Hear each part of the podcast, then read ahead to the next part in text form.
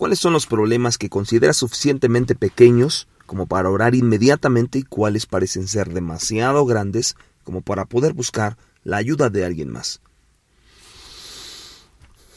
Quiero hoy que sepas que para Dios no hay problemas grandes. Bienvenidos de nuevo a este podcast Días de Gracia. Nuestras mentes tienden a ver nuestros problemas como grandes o pequeños. Incluso cuando oramos por los enfermos, podemos decir cosas como ¿tienes un dolor de cabeza? No hay problema. Oraremos por tu sanidad.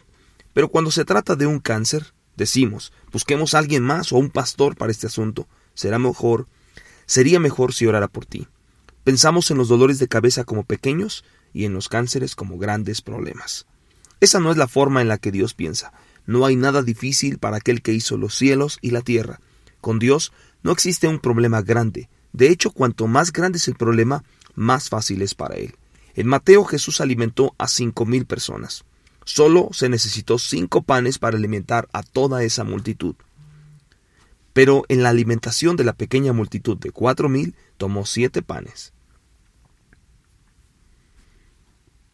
Es el esquema de cosas del hombre. En el, en el esquema de cosas del hombre se necesitan más panes para alimentar a más personas, pero no es así con Dios.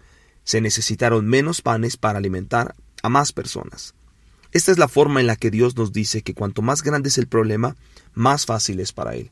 No estoy diciendo que los pequeños problemas sean difíciles para Dios, pero es tan alentador pensar que es más fácil que Dios cure un cáncer que un dolor de cabeza.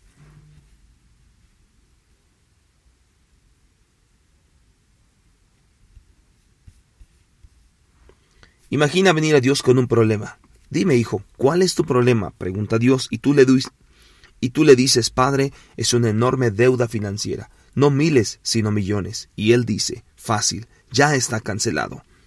En otro escenario Dios pregunta, ¿cuál es tu problema, hijo? Y tú dices, Padre, he perdido mi trabajo y no puedo encontrar uno. Ya me encuentro en mis cuarentas o cincuentas y no tengo las habilidades necesarias. Él dice, no hay problema, considérate empleado y en este nuevo trabajo no solo tendrás uno, sino tendrás un puesto. Con Dios nunca es un problema porque no hay nada difícil para Él.